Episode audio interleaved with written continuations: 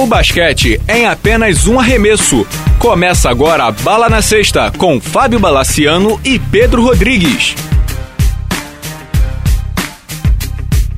Fala pessoal, esse é o podcast Bala na Sexta podcast de, que só fala única e exclusivamente do basquete. Conosco o grande Fábio Balaciano. Tudo bom, Fábio? E aí, Pedro, tudo bem? Muito animado aí com essa estreia do podcast, hein? Pois é, cara, estreia, estreia quente, né, cara? É, estive lá em Nova Orleans pela primeira vez acompanhando um All-Star Game. Foi uma experiência, acho que inigualável na minha vida, assim, de jornalista. Acho que a gente vai conseguir falar um pouco mais pra frente, fazer um programa especial, quem sabe, sobre isso. Foi uma experiência muito bacana. Aprendi muito, entrevistei muita gente, conheci muita gente e vi um show, né? É verdade verdadeiramente um show, o que a NBA proporciona em quatro, cinco dias de evento lá, principalmente na cidade, a cidade fica toda envolvida com o evento. Falando em NBA, podemos começar por ela? Vambora. Bom, vamos lá. A disputa do, do MVP antes da parada do All-Star, o grande nome era o Kevin Durant, no Oklahoma City. Só que agora parece que temos outros candidatos, né? Quem você acha que tá fazendo sombra agora ao Durant? É, na verdade, lá, isso é interessante. Lá no All-Star Game, o All-Star Game, o, o buchicho do All-Star Game começou quando o LeBron James fez o tal do Mount Rushmore lá dele, que seriam os quatro melhores jogadores do. Tipo, para ele, aí ele não citou o Bill Russell, o Bill Russell ficou irritado.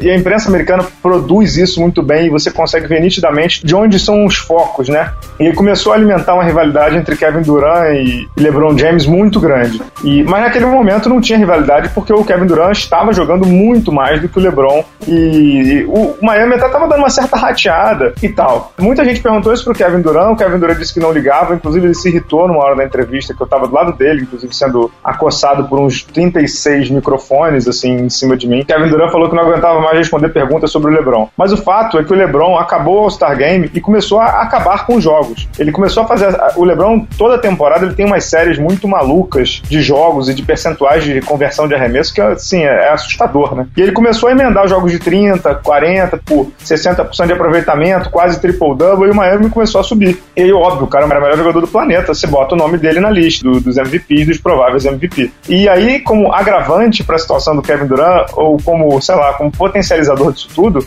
o LeBron James fez 61 pontos contra o Charlotte Bob, que tinha levado 62 do Carmelo Anthony nessa temporada e 55 do Darren Williams na temporada passada. Ou seja, quer fazer pontos, joga contra o Charlotte Bobcats, time do Michael Jordan. Imagina a alegria do Jordan, que era um puta de um defensor, vendo os negros da NBA metendo 50, 60 pontos em cima dele. Mas enfim, o que aconteceu? É, surreal, coitado do Jordan. É, o que aconteceu? O, o, Miami começou a subir. Hoje ele divide a liderança com o Indiana. Na verdade, assim, ele tá colado no Indiana, ele ainda não é o líder por uma ou duas derrotas. Tá variando muito, mas assim, vai ser até o final. É, faltam 20 jogos mais ou menos para terminar a temporada vai ser até o final. E aí, obviamente, assim, o MVP da temporada, isso é até uma discussão bem interessante que a gente pode levar para um outro programa, para um outro momento. O MVP da temporada não necessariamente ele é o melhor jogador do mundo. O melhor jogador do mundo, para mim, é o LeBron James. Isso a gente coloca numa estante e chega. Ele é o melhor jogador do mundo por N razões, a gente pode discutir depois. Mas o melhor jogador da temporada é aquele que faz a temporada mais brilhante, ou seja, aquele período de seis meses, de 82 jogos, mais brilhante e que consegue levar o time dele a um outro patamar. E isso, até, até sei lá, semana passada, semana retrasada, para mim era o Kevin Durant, principalmente porque o Kevin Durant estava jogando sem o, o seu sidekick, o seu companheiro, era o Russell Westbrook, que teve 815 operações no joelho para tentar corrigir um probleminha que ele teve lá no menisco. Então, assim, o, o Kevin Durant estava conseguindo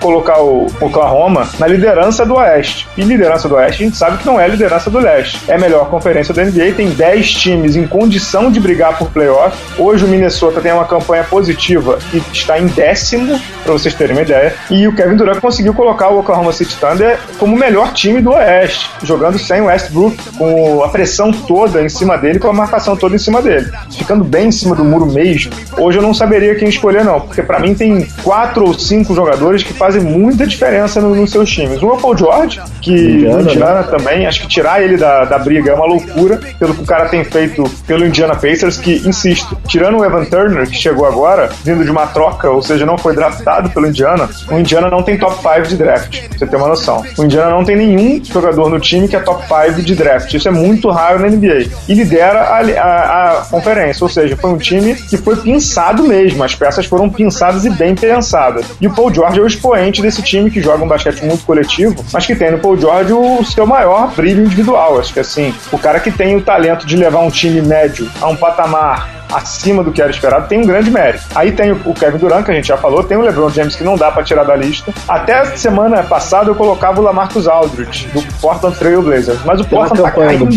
Portland. pela campanha do Portland. Mas o Portland já, já entrou em. Bom, é, vamos lá.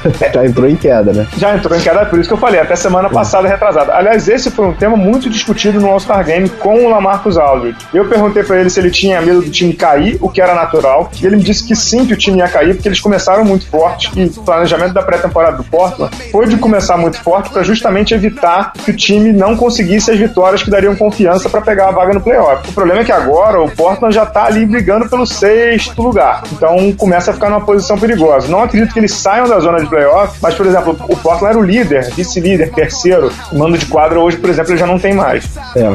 É, é complicado. E tem um, um quinto nome que eu vou colocar, vou colocar como provocação, e eu queria ouvir o que você acha. É, dois nomes como provocação. Um eu sei que você vai concordar comigo, e o outro é, é a provocação das provocações. Um eu queria colocar o nome do Goro Andrade na lista, é, pelo que ele tem feito com o Phoenix. O Phoenix hoje, esse eu sei que você vai concordar porque você é torcedor do Phoenix. Phoenix hoje é o sexto, é o sétimo no, no Oeste. A briga do Oeste é muito simples, né? Golden State, Phoenix, Dallas e Memphis brigam por três vagas, quatro para três. E o Phoenix, você sabe muito bem, estava cotado, não era para playoff, não. O Phoenix estava cotado para pique número um de 2015. Phoenix É. tava pra rebuild, né? É, e aí o cara, junto com o Eric Bledsoe, que se machucou, e aí também tem o grande papel dele de elevar o nível de atuações dele, ele conseguiu colocar o Phoenix em zona de playoff. Tudo bem que, normalmente, para você ser MVP, você tem que colocar o time entre primeiro e segundo lugar da conferência e tal. Mas, assim, acho que uma menção honrosa ao Dragic é muito importante. O cara tá jogando... Eu tenho visto jogos do Phoenix, tenho dormido bem tarde, tenho visto os jogos dele, principalmente pelo Leandrinho também. O que o cara tem jogado é uma enormidade. Os números talvez não traduzam o que ele tem feito em termos de basquete, assim. Ele tem jogado muito, tem liderado o time, ele tem dado muita assistência. E quando não é assistência, ele dá o passe que começa, ele dribla muito em direção à cesta. Então ele começa a gerar um desequilíbrio defensivo no adversário que, que os números não mostram, ou ainda não mostram. O Marquise Morris, que normalmente se posiciona sempre na diagonal dele, o que ele recebe de passe do Goran Dragic é brincadeira. É brincadeira. É, acho que você concorda com o nome do Dragic, pelo menos na menção honrosa, né? Cara, eu gostaria muito que o Phoenix tivesse, mas eu acho que ele vai levar o Most Improved Player, o jogador que mais melhorou na temporada. É, Eu acho que ele briga com o Lance Stephenson, do Indiana. Não sei. Eu acho que o cara do Indiana vai levar. Eu acho que o Phoenix vai levar o melhor técnico. Ah, O Jeff Hornacek, pra mim, já levou esse prêmio. Não tem como mexer. Eu gostaria que o Phoenix ganhasse alguma coisa esse ano, mas, assim, a esperança é efêmera, né? Eles, vão fazer. Eles vão ser o, o, o o que eles chamam de wild, wild Dog, né? É, Eles vão sem esperança nenhuma. Eles devem pegar uma série difícil. Hoje acho que eles estão pegando o Clippers, né? hoje o Phoenix pegaria o San Antonio, e aí seria San a morte das mortes, né? Aí não dá, não dá. Aí é, realmente é complicado. Mas, voltando ao, ao- a um pouco a discussão do- dos All-Star, você acha que essa subida do LeBron tem a ver com o- a volta do Wade? é, ele saudável agora, porque o Wade voltou também a, a, a jogar com uma certa regularidade, né? Sim, eu, eu vou falar sobre o LeBron e depois eu vou fazer a provocação das provocações sobre o MVP.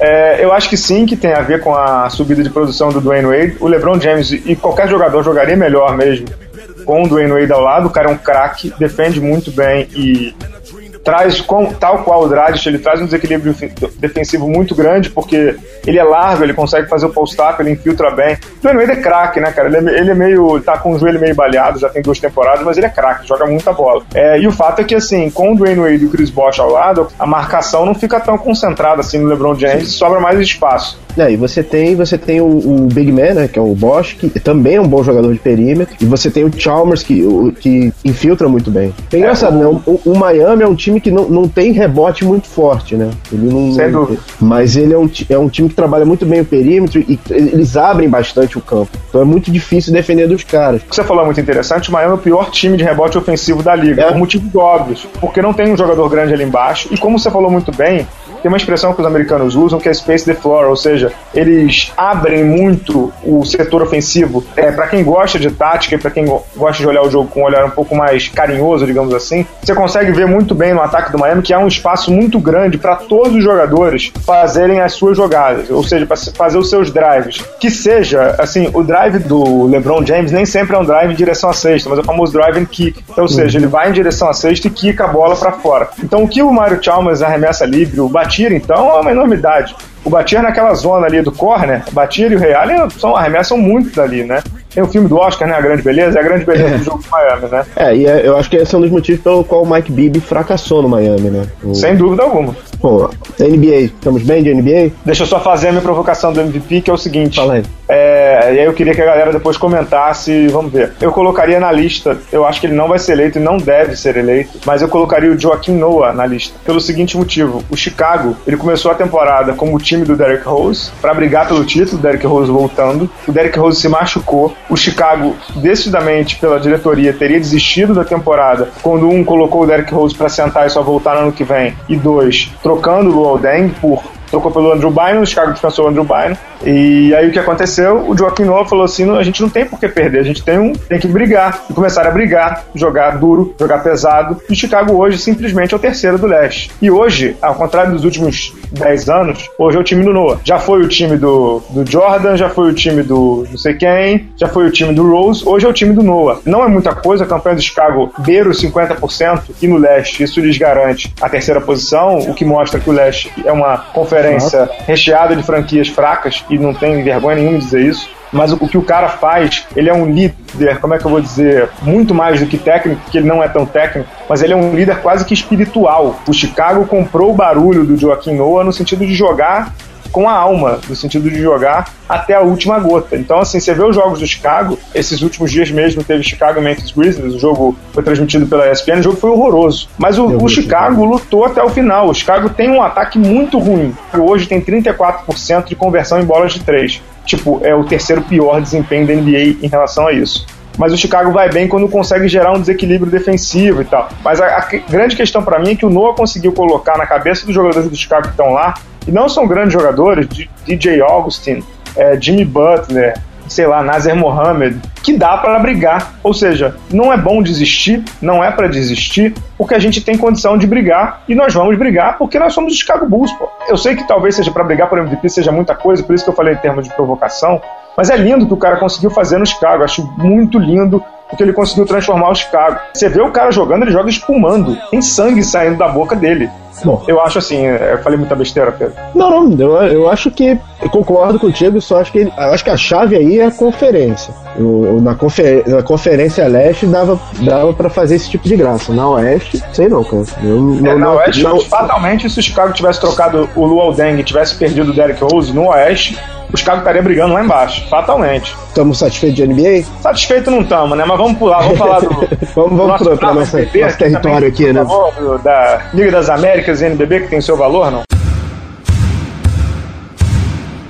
NBB Bom, o Flamengo tá super bem, tanto no NBB quanto na Liga das Américas. Parece que é o time, o time da moda no, no, aqui no Hemisfério Sul. E aí, Fábio, você acha que esse ano o Flamengo leva tudo? Leva tanto o NBB quanto a Liga das Américas? Cara, eu não sou flamenguista, é, mas assim, a fase do Flamengo no basquete ela é exuberante, né? Ela é impressionante. O Flamengo é o líder do NBB, com uma certa folga. Se classificou na Liga das Américas em primeiro no seu grupo para a fase semifinal e não se classificou simplesmente ganhando todos os jogos. O Flamengo simplesmente simplesmente atropelou. O Flamengo ganhou os seus três jogos por uma diferença média de 20 pontos. Ou seja, ele atropelou o Alcones de Xalapa, atropelou Cocodrilos e atropelou o Uberlândia. Mostrou que é o dono da parada atualmente. O Flamengo em 2014, no ano de 2014, venceu 18 dos seus 19 jogos, ou seja, está sobrando na turma.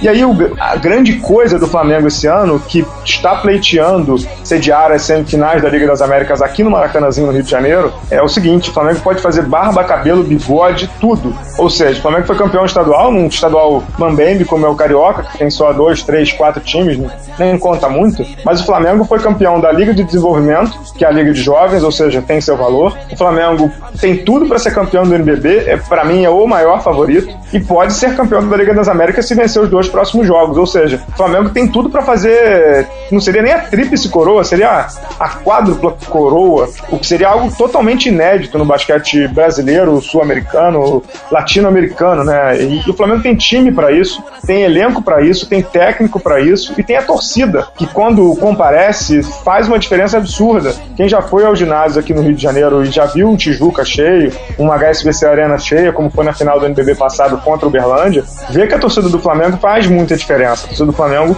é, eu, não, eu não acho que a torcida ganha jogo, essa é uma das maiores bobagens, não só do, do futebol, do basquete, mas do esporte em geral. A torcida não ganha jogo, mas é óbvio que quando você joga para 10 mil pessoas, 15 mil pessoas te apoiando, você tem um nível de confiança que sobe, é óbvio, isso é muito óbvio. E com o Flamengo isso tem acontecido, a, a empatia da torcida de basquete do Flamengo para com o seu time é muito grande e já vem de muito tempo. Então, assim, há jogadores que estão ali no Flamengo já há muito tempo, como Marcelinho Machado, o Olivinha que está voltando para o Flamengo, mas já jogou no Flamengo há muito tempo. São jogadores muito queridos pela torcida do Flamengo. São jogadores que, que têm uma identificação muito grande. O próprio GG, que é o armador agora reserva, né?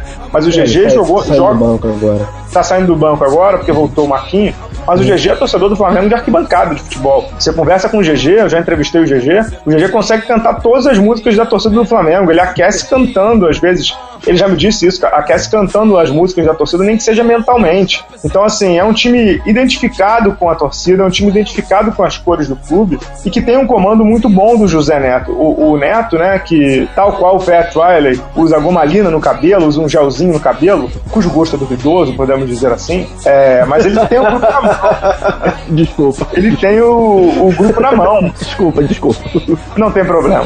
Tal qual na temporada passada, quando perdeu o Marcelinho Machado e trouxe o Zanotti, que era o ala paraguaio, o Flamengo perdeu o Benítez no, logo no começo dessa temporada. Foi trazer o, um americano, o Asham, que é muito bom jogador, e ele já se encaixou no Flamengo, ou seja, o Flamengo conseguiu repor muito rápido e muito bem as peças que acabaram saindo da rotação. O Benítez é um grande jogador, o Benítez é um jogador de seleção brasileira. Não digo que fatalmente estaria no Mundial, uhum. na Copa do Mundo da Espanha, mas fatalmente seria convocado pelo Rubem Baiano e poderia vir a integrar a seleção que irá ao Mundial. É, e aí o Flamengo conseguiu repor com o Osham. Não é fácil repor, o mercado não é tão simples assim e o Flamengo conseguiu contratar muito bem e muito rápido. É, isso faz do Flamengo, para mim, o grande favorito da Liga das Américas, do NBB, é, de tudo que for disputar. O Flamengo tem um timaço de bola. E só para entender, o sul-americano, o cara ganhando sul-americano, ele teria direito a disputar alguma coisa ou não? Na verdade, não é sul-americano, essa é a Liga das Américas que o Flamengo está uhum. disputando. Vão sair os dois outros classificados do grupo, do, do grupo que está sendo disputado por Pinheiros, Regatas, Aguada do Uruguai e Capitanas de Arecibo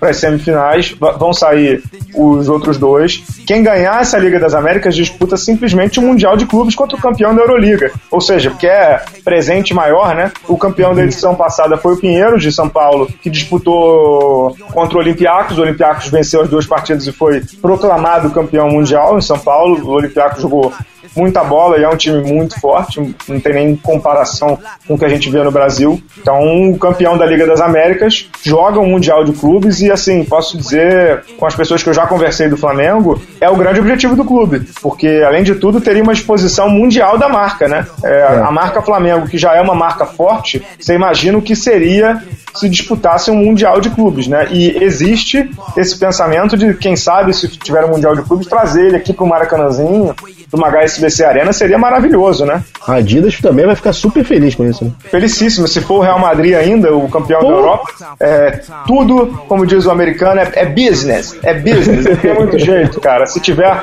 um Real Madrid e Flamengo numa decisão de basquete, os caras podem fazer estrago em termos de marca, pelas duas marcas que são, pelo patrocinador que tem em comum, pelos nomes que, de times de futebol que tem. Imagina, dá para fazer muita coisa, né? Óbvio que o Flamengo ainda tem alguns passos a seguir. O campeão da Euroliga só vai ser conhecido daqui a dois meses, três meses. Não dá para saber se vai ser o Real Madrid, o Olympiacos ou o Barcelona ou qualquer outro time, mas assim, é, o fato é que tá no objetivo número um do Flamengo ser campeão da Liga das Américas. Assim, isso vai ser conhecido nos próximos 15 dias. A semifinal é no dia 21 de março e a final no dia 22 de março se eu não me equivoco. Mas assim, tá na ordem do dia do Flamengo. E isso vai acontecer nas próximas duas semanas. O Flamengo tem uma semifinal por jogar e uma final por jogar, quem sabe. Basquete Feminino. Bom, vamos agora para a LBF? Vamos, vamos falar um pouquinho de LBF. LBF que realizou o seu jogo das estrelas nesse, nesse sábado, em São José dos Campos. O ginásio não está muito cheio, não ficou muito cheio, infelizmente, mas assim, como é que eu vou dizer? Dá para criticar, mas é bom relevar um pouquinho também. Por alguns motivos. Um é que é o primeiro jogo das estrelas da LBF. Então erros acontecerão e aprendizados virão. A divulgação foi muito pequena, muita gente não sabia que existiria o jogo neste sábado. Veja só, tem um jogo das estrelas da LBF. Eu coloquei no blog, no Facebook, no Instagram, no Twitter, em todas as mídias do Bala na Sexta, e pouca gente sabia que existiria o jogo. Veja só que loucura. Mas foi muito bacana e houve uma homenagem às campeãs do mundo em 1994. Esse ano comemora-se 20 anos da conquista. No dia 12 de junho, dia dos namorados, comemora-se 20 anos daquela conquista maravilhosa. Eu tinha 11 anos e acompanhava com meu saudoso avô nas manhãs de sábado. Me lembro que o Luciano do Vale gritando alucinadamente com a, com, com a transmissão. argentina. Aquela pivô argentina tava comentando o jogo junto, não era isso, Karina?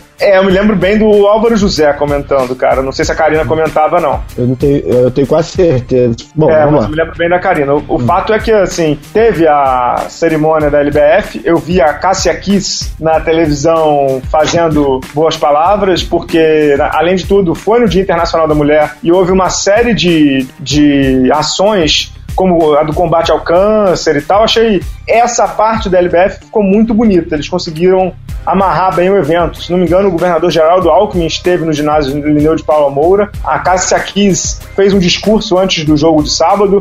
É, acho que o basquete feminino está evoluindo. Eu consigo ver uma evolução no basquete feminino. É, ainda não é muita coisa, o ginásio deveria estar cheio e não esteve, mas é um começo. E a LBF entra na sua fase mais aguda agora, que é a fase de playoff, começa nas quartas de final. Os dois primeiros colocados, o Esporte e a Americana, fizeram a mesma campanha, mas o Esporte ganhando o critério de desempate, estão de bye, né? estão descansando nesse primeiro momento.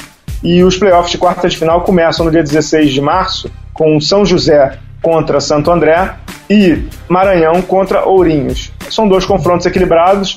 Favoritismo tende para São José e Maranhão, São José da nossa brava Karen, da, das americanas que estão lá, Karina Jacob, da Fabiana, leva vantagem sobre Santo André da veteraníssima Laís Helena. E Maranhão, da Isiane, da Kelly, do Antônio Carlos Barbosa, leva vantagem sobre o renovadíssimo time de Ourinhos. Ourinhos que tem a Patrícia Teixeira, que é a ala da seleção brasileira, liderando o time, mas ainda é muito pouco. Ourinhos está numa fase de reformulação. É, Maranhão é favorito. Só queria deixar um, pra gente fechar a LBF aqui, queria só deixar uma nota de pesar entre, entre nós aqui, que foi a, o falecimento na semana passada do seu Chico. Seu Chico era o patrono, mecenas, o, o grande dirigente de Ourinhos, ele era o um cara muito empolgado com basquete feminino, ele era dono de. Ele tinha posses, digamos assim, ele era um cara abastado em termos financeiros, uhum. investia no basquete como poucos, e ele faleceu na semana passada. Era um cara que amava basquete feminino. Eu conversei com ele uma ou duas vezes, uma vez muito rápido e outra vez ele me ligou, a gente ficou, se não, se não me engano, umas duas ou três horas no telefone. Era um cara que amava basquete feminino, entendia de basquete feminino e queria ver a modalidade voando por conta dos desmandos e do, da falta de capacidade administrativa de CBB e outros problemas mais. Ele não viu, mas eu acho que merece uma menção honrosa o cara que investiu tanto no basquete feminino. Seu Chico, o nome dele. Ele uhum. é um cara é, que faleceu, mas ele amava o basquete feminino e vale o registro, era um cara muito bacana, mecenas, patrono de Ourinhos e tal. Vale esse registro pra gente fechar aqui sobre a LBF. Tá aí o registro, muito obrigado, seu Chico. Agora podemos partir para perguntas e respostas? Perguntas do ouvinte. Vambora, perguntas e respostas sempre animada. Daqui a pouco a gente explica para os nossos leitores, nossos ouvintes, nossos amigos, como é que eles fazem para mandar as perguntas aqui pra gente, né? A gente depois vai, vai dar uma explicadinha nisso tudo. Fábio, vamos lá. Cara, eu compartilho com você as dúvidas e indefinições em relação ao campeonato de enterrada que foi uma das coisas mais bizarras que eu já vi a NBA produzir. Foi broxante, né? Era um campeonato que você tinha técnica, você tinha uma enterrada que o cara fazia, depois eles foram mexendo na fórmula, mexiam, mexiam, mexiam. E acho que de todas essas mexidas, a que mais prejudicou o campeonato de enterrada, para mim, é o seguinte: os All-Stars não estão mais disputando os campeonatos de enterrada. Assim, o grande barato que tinha lá atrás é que você tinha o All-Star, você tinha um Dominic Wilkins, você tinha um Larry Johnson, você tinha um, Michael Jordan, e você tinha os caras extremamente técnicos, bons de enterrado. O que, que houve, cara? É a falta do All-Star, a fórmula tá errada, os jogadores não são tão técnicos quanto antes, é muito mais força do que estilo. Tá acontecendo. Tem vários fatores, né? Talvez não seja tão rápido assim, mas vamos lá. É, primeiro que assim, a fórmula é bizarra. Tinha muita gente no ginásio que não estava entendendo. Eu e o Fábio Aleixo, a imprensa internacional, a gente não senta na quadra. A gente senta uhum. quase no topo do ginásio. É um lugar que não é dos melhores, mas é bacana. E a gente senta do lado da torcida. E muita, muita gente da torcida vinha perguntar pra gente o que estava acontecendo. Ou seja, nem o regulamento, aquele freestyle que eles chamavam de estilo livre, de botar os três para enterrar ao mesmo tempo, não sei o que. Ninguém entendia nada. Segundo, que não tem um campeão. Isso para mim é muito ruim. Como é que você não termina um campeonato de enterrado? Quem é o campeão do torneio de de 2000 e tal? É o Blake Griffin. Quem é o campeão de 80 e tal? É o Michael Jordan. Quem é o campeão de 2014? Você não consegue responder. Segundo, que tem uma coisa muito bizarra, que é o seguinte: as estrelas precisam participar do campeonato de enterrada, mais do que nunca. Porque assim, uma coisa é você não ter, sei lá, o Blake Griffin. Outra coisa é você ter o Terence Ross que é um jogador que não é conhecido na NBA. Não estou dizendo que é assim, você precisa ter o primeiro escalão, mas você não precisa ter o vigésimo escalão, digamos assim. Então, isso faz muita diferença. E o pior é que, é, isso os jornalistas americanos comentaram, é verdade, naquela semana o LeBron James gravou um vídeo é. dele enterrando loucamente no treino. Tipo, LeBron James, né? Aquela coisa do ego, tipo, ah, eu não quero jogar o de enterrado, mas olha o que eu sei fazer, né? Mas aquilo pegou muito mal para a liga porque tipo, olha o que o LeBron James está fazendo e olha o que esses caras estão fazendo em quadro. Olha o que o LeBron James fez e olha o que esses caras estão fazendo em quadra. Então, assim, pegou muito mal. Eu não acredito que o LeBron James vá participar. Não acredito porque ele nunca deu indícios de que queira, mas eu acho que a NBA tem que impor algumas coisas, não pro LeBron James, porque não é o caso, mas para os jogadores de segundo escalão. Blake Griffin tem que participar de novo, entendeu? É botar uns caras mais parrudos, sacou? Pra, pô, André Jordan, sei lá, porque o André Jordan terra que nem um cavalo. Pois é, não sei. Cara. Pois é. Bom, aí vem aquela questão: será que os caras são muito mais força do que sobre, sobre estilo? Porque realmente, o DeAndre Jordan você tem. É, é, é, um cara de enterrada, mas é muito mais físico. Será que ele tem técnica para enterrar? É, não sei, mas assim, a NBA tem como escolher seis ou sete caras melhores do que os que estavam lá, entendeu? O Damian Lillard, cara, ele é armador, ele não enterra muito bem, assim. Uhum. Decididamente, ele não é um grande dunker, como se diz, né? É, você precisa colocar alguém que saiba fazer aquilo, né? Com força. Pois é. Bom, mais uma perguntinha? Vamos lá. É o seguinte, essa semana, né? A gente tá na semana de, de 8 de março. O Lakers sofreu a pior derrota da história pro. Não é nem mais rival, né? Da, que divide o mesmo estádio, ao Clippers. O Clippers sempre foi o, o time menor de Los Angeles. Impôs ao, ao Lakers uma derrota acachapante. Tudo bem que o Lakers agora é um remendo de time. Então você tem franquias clássicas como Lakers, Boston, incluiria o Nova York nessa história. Você acha que esse sistema que hoje está na NBA, antigamente era uma festa. Antigamente o campeão tinha a primeira escolha no, no, no draft da NBA. O, o, Lakers foi, foi campeão e pegou a primeira escolha, que era o James Worthy. O Boston em, em 86 foi campeão, pegou a primeira escolha, que foi o Len Bias, que eventualmente veio a falecer. Mas você acha que a pressão desses mercados, que são muito maiores por jogadores, eles acabam gastando muito não conseguem se renovar e a, a liga acaba tendo é, times bons em mercados menores. Oklahoma, é, Portland não é um mercado muito grande para a NBA.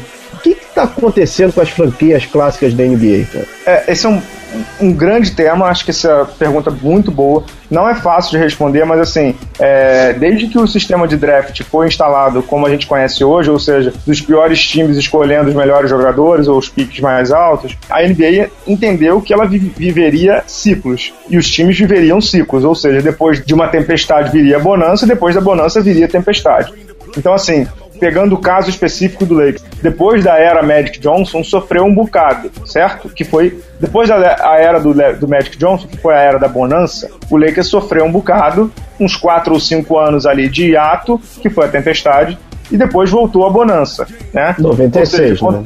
Ele, em 96 ele, ele tem um rebuild grandão, Isso. porque ele, ele começou a, a ter jogadores talentosos no draft, nem tem tão talentosos assim, mas na época você tinha o Nick Van Exel, ele tinha o Eddie Jones, não sei o que, e ele fez algumas trocas interessantes. Desculpa, mas foi, um período, uma entre safra, digamos assim, de um período brilhante para um período, como você falou, de rebuild, de reconstrução. E aí o Lakers saiu desse período de reconstrução por um time campeão, com o Phil Jackson, Kobe, Shaq e Derek Fisher e todos aqueles outros. Foi um período de, sei lá, de 98 até 2010, Dois, digamos assim. É, é, é. é um período de quase 15 anos vivendo o auge vivendo.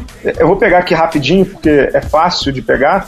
Uhum. É, o Lakers, se não me engano, cara, o Lakers entrava em todas as finais de conferência durante 15 anos. Se não foi isso, é praticamente isso. Então, assim, isso é muito difícil, cara. Imagina você chegar numa semifinal, você ficar entre os quatro melhores por 15 anos seguidos. É, quem acompanha a NBA sabe, e aí dá pra, dá pra transpor Vai acontecer o mesmo com o San Antonio em breve. O San Antonio Spurs e o Lakers venceram todas as finais de Conferência Oeste desde 98, com exceção de duas, cara. Ou seja, nos últimos 15 anos, ou deu Lakers ou Spurs, com exceção de uma vez que foi, de duas vezes que foi o Dallas e de uma vez que foi o Thunder. Ou seja, é muita coisa. São dois times que têm dominado muito bem o Oeste são dois times que têm dominado muito. Olha aqui, eu tô pegando o Lakers pra gente falar. Desde 99, que o Phil Jackson teve lá, o Lakers foi cinco vezes campeão, ou seja, faz 15 anos, né? Foi cinco vezes uhum. campeão e chegou a duas finais de conferência, assim. Não dá para dizer que, que pô, foi um período brilhante de, de quem acompanhou, de quem viu. Só que aí os jogadores vão envelhecendo, os contratos não vão sendo tão bem arquitetados, não vão sendo tão bem costurados. O Lakers não escolhe bem no draft. O Lakers não é o Spurs que pinça um Tony Parker na 28ª colocação de draft. É pelo contrário, a última boa escolha de draft que eu me lembre do Lakers foi o Andrew Bynum em décimo, num ano que o Kobe Bryant se machucou e que o Lakers praticamente desistiu da temporada para ter um pique alto. É algo que também vai acontecer esse ano. Mas assim, o Lakers não é um grande descobridor dos sete mares. O Lakers não vai à Europa, por exemplo, e escolhe o splitter. O Lakers uhum. não vai à Europa, por exemplo, e traz o Gary Neal, que era a reserva do Barcelona, entendeu? É, como faz o Spurs, e o Spurs hoje é o melhor exemplo disso tudo. É, essas grandes franquias também, o lado tradicional, por vezes atrapalha nisso. No sentido de, poxa, eu preciso me reinventar também. Como é que o Spurs está fazendo? Como é que o Indiana está fazendo? Poxa, o Indiana não tem nenhum top 10 de, de draft. Será que realmente eu preciso ser um top 10 de draft para ser para evoluir como franquia? Provavelmente sim, porque você precisa de um pouco mais de agilidade. O Indiana você pode ficar seis ou sete anos longe de playoff. O Lakers, se você ficar esse tempo todo, a torcida vai te matar. É, eu acho que é uma coisa muito cíclica da NBA de você ter times grandes que vão sofrer também. E acho que as torcidas entendem isso. Outro dia eu botei uma foto no Facebook do Bala na Sexta, o Boston Celtics, que decididamente vai sofrer mais um ou dois anos até voltar a ter um time grande, o Boston botou 22 mil pessoas todo dia no ginásio, 18 mil pessoas todo dia no ginásio. Então, assim, os torcedores entendem e eles vão apoiar a franquia, eles vão apoiar é, o time. Mas isso aí tem uma outra coisa, né? Você tá falando de Boston, que é uma cidade que ama basquete, não sei o quê. Um dado interessante do Lakers, o Lakers, é, depois de, ser, acho que se não me engano foi 320 jogos, não lotou o estádio, não foi sold out essa semana. Sem dúvida, mas, o Lakers, mas a torcida do Lakers é, é, bem mais exigente, né, cara? É bem efêmera, assim. Vai, tá começando, vai começar a apertar ao lado de entrar grana.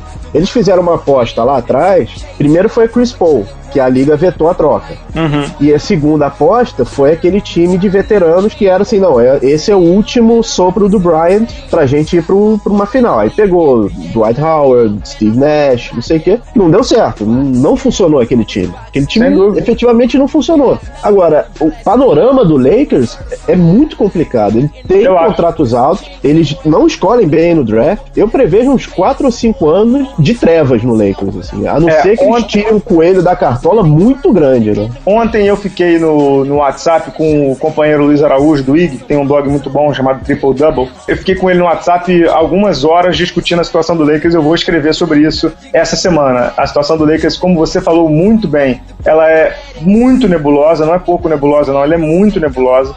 A situação do Lakers é muito difícil no sentido de reconstrução de quanto tempo demoraria ou demorará essa reconstrução. Concordo inteiramente com você, não vai ser fácil. Tem duas coisas que podem acontecer. Uma, ou o Mitch Kupchak e os dirigentes do Lakers tiram o coelho da cartola, e aí, coelho da cartola seria trocar o Kwame Brown pelo Paul Gasol, tipo isso. Uhum. Um achado da natureza, um aborto.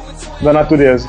ou o Lakers vai penar por uns dois ou três anos. O Lakers, eu até coloquei isso ontem no Facebook do Bala na Sexta, o Lakers tem 35 milhões já comprometidos para a próxima temporada, de uma folha que vai ser de 62, ou seja, você não consegue trazer, por exemplo, o Carmelo e mais muita gente, porque você precisa nascer 10 contratos. E o Kobe, ao contrário do LeBron, o Kobe não é um cara da galera. Como é que eu vou explicar? O Kobe não é um cara muito simpático. O Kobe não é um chama-jogador, e ele mesmo disse no All-Star Game que não vai fazer parte disso, de ficar ligando, não sei o quê. Porra, o Kobe é chato pra caceta, porque ele deve ser muito cri-cri no treinamento. Ele já disse isso. Então, assim, é, você jogar com o LeBron James é, dizem que é muito bom pro LeBron dar festa, né? Você imagina as festas do LeBron, paga almoço, o cacete. Todo mundo quer jogar com o cara, né? O cara tá no auge. O Kobe deve ser mais chato, né? Então, o Lakers vai precisar nascer com 37 milhões, se não rescindir com o Nash, o Lakers vai precisar nascer 10 contratos.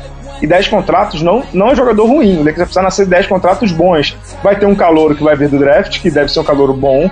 Mas assim, não vai ser uma missão das mais fáceis, não. É Bom, isso, Fábio, é isso. Pra gente fechar em bom nível, viu? Vamos fechar em altíssimo nível. Pessoal, esse foi o podcast Bala da Sexta. Esperamos vê-los semana que vem. Fábio, quer passar o endereço do blog, Twitter, Facebook? É, Twitter, Facebook, Instagram, tudo pelo arroba, o barra invertida, Bala na Sexta. Vocês conseguem me encontrar. E o blog fica hospedado lá no UOL. Tô bem animado com essa nova etapa. Vamos fazer com alegria e sempre com muito prazer para vocês. Depois a gente bota um e-mail para vocês mandarem as perguntas. Desde já, já agradecendo aos ouvintes com as sugestões e críticas que virão. Muito obrigado a todos aí. Até semana que vem. Valeu, Pedrão. Valeu, até semana que vem. Um abraço. I represent my team.